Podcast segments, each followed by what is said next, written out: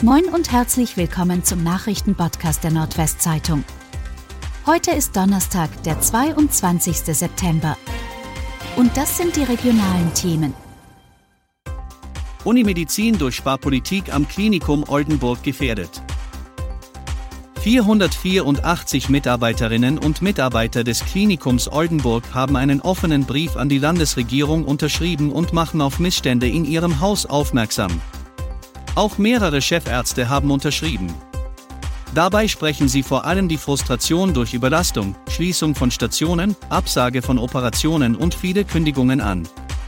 Die Personaldecke sei durch den Sparkurs der letzten Jahre ausgedünnt, gleiches gelte für die Ausstattung.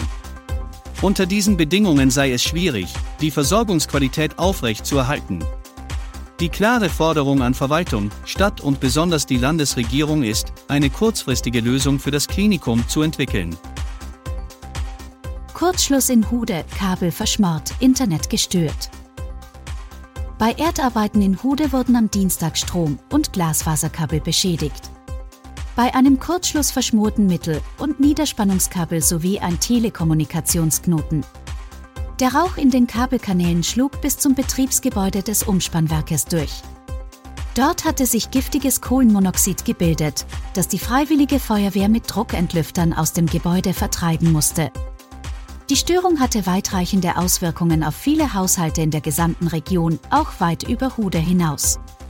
Nach Angaben des IWE-Sprechers war von der Beschädigung zeitweise eine Kundenanzahl im dreistelligen Bereich betroffen. Wolfsrüde ist nicht allein für Rinderrisse verantwortlich. Ein Wolfsrüde steht als Verursacher der Rinderrisse im Kreis Wittmund und Friesland im Fokus. Doch er ist nicht allein verantwortlich. DNA-Proben des Senckenberg-Instituts bestätigten dies nun. Ein Weibchen ist genetisch identifiziert worden. Dabei handelt es sich nicht um die Wölfin mit den zwei Welpen von dem Wolfsrüden. Das neu identifizierte Weibchen hat im April 2020 nachweislich vier Schafe in Ostel getötet. Und ist auch für zwei Rinderrisse in Sandel im Kreis Friesland verantwortlich. Kurdische Frauen aus Aurich wollen Zeichen gegen Gewalt setzen. Anlässlich des gewaltsamen Todes einer 20-jährigen Frau im Auricher Stadtteil Popens hat der Verein kurdischer Frauenrat Zelal in Aurich demonstriert. Dabei sollte der jungen Kurdin gedacht werden, die am Montag Opfer eines Gewaltverbrechens geworden ist.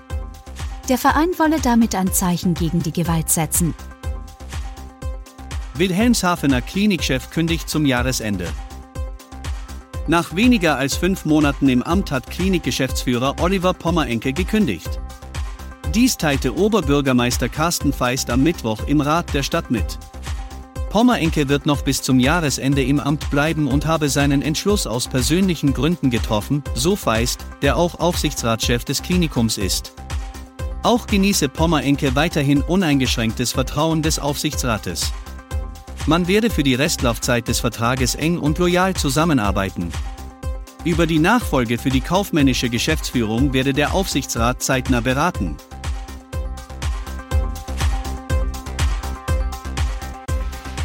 Und das waren die regionalen Themen des Tages. Bis morgen!